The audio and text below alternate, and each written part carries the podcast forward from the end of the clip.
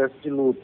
É um processo de modificação e transformação do mundo, do, do, do mundo presumido que você, considerando que essa pessoa existia, com a ausência dela, você vai ter que redefinir esse mundo que você vive.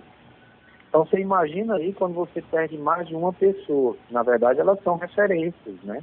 São referências emocionais, são referências é, de, de, de processos tanto familiares como processos até profissionais, que, por exemplo, já tem uma referência para você como profissional, como amigo, como, como pai. E aí você sai perdendo essas pessoas, você é impactado, porque veja bem, todo processo de luto você morre um pouco também.